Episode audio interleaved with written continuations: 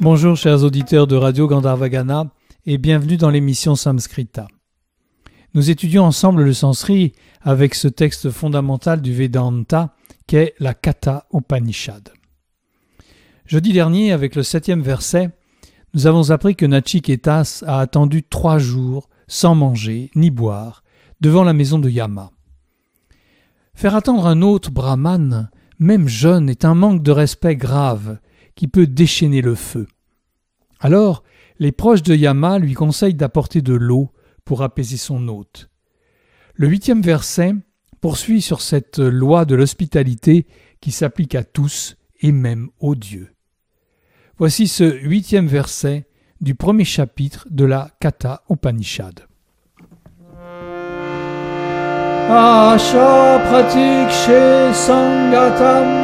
Sunritam cha ishta purte putra pashum cha sarwan etad vringte purushasya alpame daso yasya nashnan vasati brahmano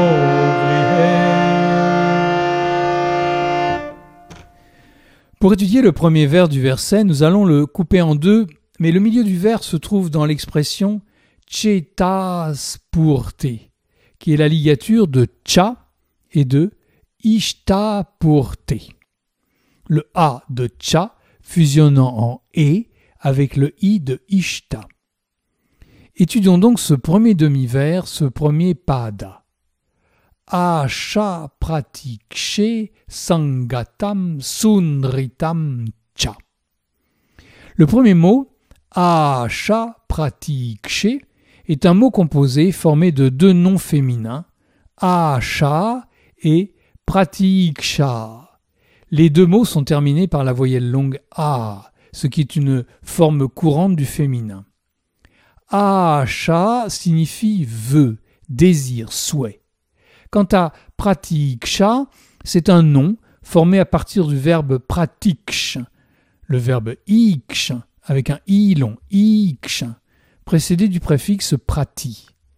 Iksh signifie voir, regarder. Et prati signifie en sens inverse, en arrière. Le verbe prati iksh signifie regarder en arrière, ou bien attendre. Donc, Asha pratiksha, le désir et l'attente. Pratiksha, c'est l'attente. Un mot composé de deux mots juxtaposés comme une énumération s'appelle un dvandva.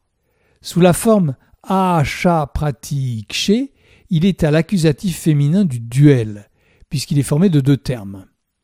Ces deux mots sont finalement très proches on peut déceler une légère différence de sens. Acha, c'est le désir de choses atteignables mais inconnues. On pourra dire l'espoir. On espère le paradis. Et pratiksha est le désir de choses atteignables et connues, disons l'attente. On attend un cadeau par exemple. Ou bien, pour bien les distinguer, cela donne Asha pratikshe l'espoir et l'attente, à l'accusatif duel féminin. Le verbe de son, de, dont ce va est le complément d'objet direct est dans le deuxième vers du verset. Mais poursuivons dans l'ordre. Le mot suivant est samgatam, qui est le participe passé du verbe samgam. Gam, c'est le verbe aller, et le préfixe sam indique une proximité, un accord. Samgam c'est donc aller avec, rencontrer. Au participe passé, sangata signifie rencontrer, réunir, et sous une forme substantivée, rencontre, compagnie, association ou union. Je choisis le mot compagnie. Il est sous-entendu qu'il s'agit de la compagnie de bonnes personnes, ou même les fruits provenant de la compagnie de bonnes personnes, de personnes saintes. Voici ensuite sunritam. Comme adjectif, sunrita signifie amical, aimable. Et comme nom féminin, c'est la joie, la gentillesse, ou bien un discours plaisant et vrai. Traduisons ici par un discours aimable, ou bien des paroles aimables, ou même les fruits provenant de paroles aimables. Et voici le dernier mot de ce pada, cha, qui est la conjonction et. Nous obtenons l'espoir et l'attente, la compagnie, sous-entendu de bonnes personnes, et des paroles aimables. Tous ces mots sont à l'accusatif, ils sont compléments d'objet direct d'un verbe que nous trouverons plus loin. Passons à la suite. Ishta pour te putra pashum chasarwan. Le premier mot est ishta pour te, mot composé formé de ishta et de a. Les deux voyelles a de ishta et de a pour ta ayant fusionné en un a long. Le mot ishta est un piège, car il ne s'agit pas ici de l'ishta qu'on trouve dans l'expression ishta devata, ce qui signifie choisi. Ishta devata, la divinité choisie, la divinité d'élection. En fait, ishta est un participe passé, mais soit du verbe ish, choisir, soit du verbe yaj, sacrifier. Ça n'a rien à voir. Et c'est ce second sens qu'il convient ici de choisir. De ce participe de yaj, ishta, le sanskrit construit un nom féminin, terminé par une voyelle longue. Ishta, qui signifie le sacrifice. La seconde partie du mot composé est apurta, qui est le participe passé du verbe appris. Le verbe pri avec la voyelle ri longue, pri, qui signifie remplir, et le préfixe a long. Appris signifie satisfaire, combler, remplir. C'est de cette racine verbale que vient le mot purna, plein, ou la plénitude qu'on trouve dans le mantra Om Purnamadaha Purnamidam. La plénitude est cela, Brahman. La plénitude est ceci, l'univers manifesté. Dans ce verset que nous étudions, nous n'avons pas Purna, mais Purta. Ce qui est plein donne la plénitude. C'est un accomplissement, une récompense. Le préfixe a long renforce le sens. A purta est un nom neutre qui signifie mérite, récompense. L'ensemble ishta a pour te est un dvandva au neutre à l'accusatif duel, c'est la terminaison en et, que nous allons traduire par le sacrifice et le mérite, c'est-à-dire le mérite qu'on obtient par la réalisation des sacrifices ou plus généralement des bonnes actions. La suite est encore un dvandva, un mot composé de deux termes apposés, putra pashun. Il est formé de putra, qui signifie le fils, et de pashu, qui signifie troupeau, bétail. Toujours à l'accusatif, mais cette fois au pluriel, ce qui indique que fils et troupeau sont tous les deux au pluriel. Des fils, des troupeaux, ou du bétail. Traduisons donc putra pashun par des fils et du bétail. Par une règle de liaison, un sandhi, le texte dit pashumcha.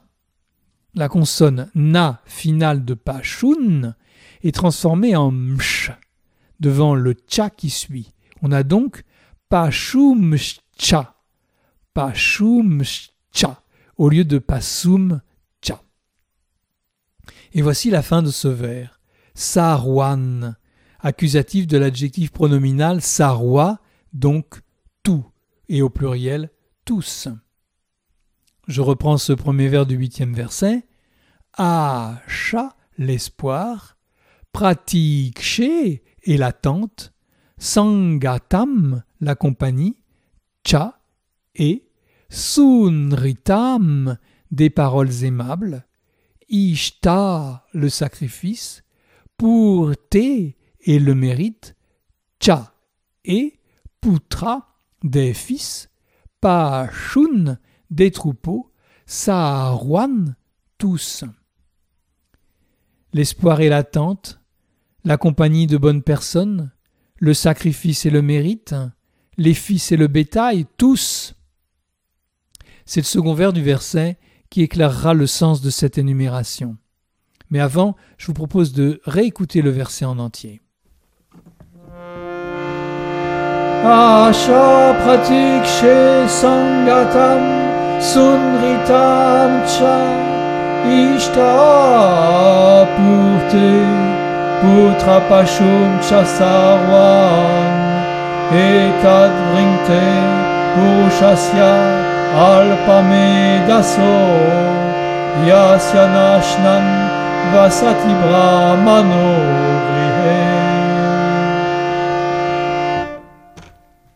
Et nous voilà au second vers. Il débute par Etad vringte purushasya alpame daso. Je commence par la forme verbale vringte. C'est le verbe vridj qui signifie courber, tordre, arracher, cueillir, écarter, exclure. Sous la forme vringte, il est ici à la troisième personne du singulier, du présent, du moyen. C'est donc il écarte, il exclut ou il éloigne. Qui est ce il? C'est le Brahman dont il est question dans le verset précédent et qui réapparaît juste après. Et tad est le pronom neutre cela. Donc, et tad il exclut cela. Le mot cela résume toute l'énumération du verbe précédent, l'espoir, l'attente, les fils, etc. Voilà l'explication de tous ces mots à l'accusatif dans le premier vers. Ils sont tous compléments d'objet direct de vringte. Le brahman, insulté par son hôte, enlève tout cela. Il supprime tout cela, tout ce à quoi on pense avoir droit, les mérites, etc. C'est bien l'explicitation de la punition qui attend celui qui n'a pas su recevoir son un visiteur inattendu comme Dieu lui-même. L'expression qui suit Purushasyal Daso est la réunion par incendie de Purushasya et du mot composé Alpamedaso. Purushasya est le génitif de Purusha, l'homme. C'est un génitif d'attribution euh, qu'on va traduire par pour l'homme. Il s'agit du nom commun Purusha qui désigne simplement l'homme ordinaire et non le Purusha, le principe premier du Samkhya. Le mot composé alpamedaso ou alpamedasas en défaisant le samedi est un adjectif possessif au génitif qui qualifie purushasya lui aussi au génitif. Ce mot composé est formé de l'adjectif alpa qui signifie petit, faible, et du nom medas qui signifie intelligence, connaissance, compréhension. Ce mot composé qu'on appelle un bahuvrihi désigne donc une personne dont Medas, l'intelligence, est alpa, faible. Nous pouvons maintenant traduire cette expression Purushasyalpa Medasas par pour l'homme qui a peu d'intelligence. Poursuivons avec la dernière partie du verset Yasyanashnan vasati brahmano grihe. Séparons les deux premiers mots. Yasya nashnan en yasya et anashnan. Yasya est le pronom relatif au génitif, dont l'antécédent est purushasya, l'homme. Donc, duquel homme? De cet homme duquel? Anashnan est le participe présent de h, manger. Donc, mangeant, précédé de la négation a. C'est donc en ne mangeant pas. Il est au nominatif qualifiant le sujet qui est brahmano. Le verbe est vasati, troisième personne du singulier de vas, habiter. Donc, il habite, il séjourne. Puis, brahmano, c'est brahmanas en défaisant le sandhi, nominatif de brahmana, un brahman, sujet du verbe vasati. Et voici le dernier mot, grihe, locatif du mot neutre griha, la maison. Donc, dans la maison. Réunissons tous cet ensemble.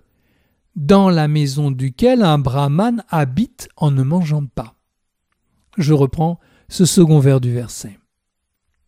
Vrinkte, il exclut. Et tad, cela. Purushasya, pour l'homme. Alpamedaso, à l'intelligence faible. Grihe, dans la maison. Yasya, duquel?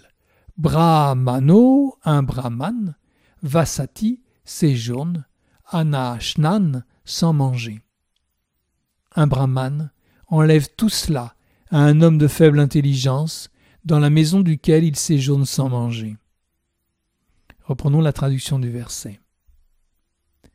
L'espoir et l'attente, la compagnie de bonnes personnes et les paroles aimables, le sacrifice et le mérite, les fils et le bétail.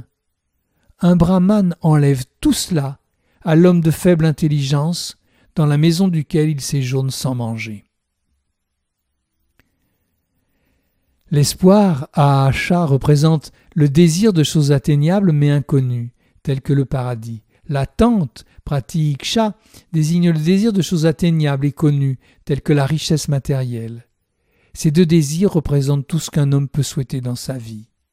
Si un homme a failli à son devoir d'hospitalité envers un autre brahman, il perdra Acha pratique tout ce qu'il pouvait espérer de connu ou d'inconnu. Il perdra Sangata, l'effet de la compagnie des bonnes personnes. Sunrita, l'effet de ses bonnes paroles envers les autres. Il perdra Ishta'a pour l'effet de ses sacrifices et de ses mérites passés. Il perdra Putra, ses fils, et Pashu, son bétail. Un tel homme est Alpamedas, de peu d'intelligence, vraiment stupide, car tout lui sera enlevé par celui qu'il n'a pas honoré selon la règle. C'est le feu qui s'abat sur lui, comme nous l'avons vu dans le septième verset. C'est tout cela que les proches de Yama disent à leur maître, alors qu'il rentre en ayant laissé Nachiketas devant sa maison sans manger ni boire. Même un dieu ne peut se soustraire à cette loi du Dharma. C'est ce qui va obliger Yama à tenter de se racheter en offrant à Nachiketas la réalisation de trois vœux.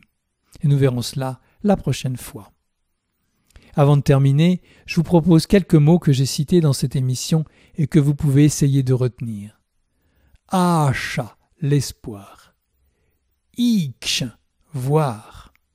Gam, aller. Samgam, accompagner. Cha, et.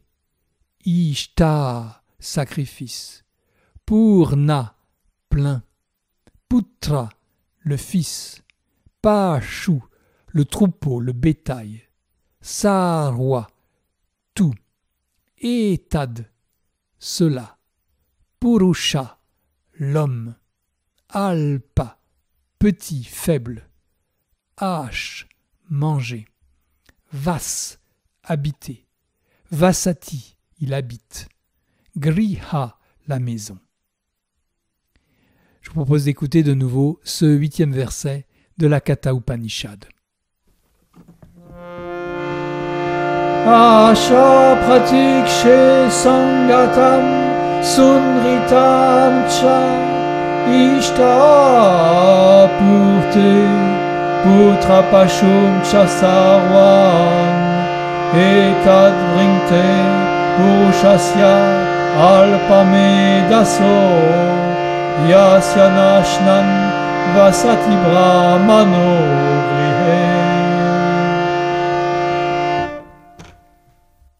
Voilà, cette émission est terminée. Je vous retrouverai avec plaisir jeudi prochain pour poursuivre cette étude du sanskrit par les versets de la Katha Upanishad. À bientôt!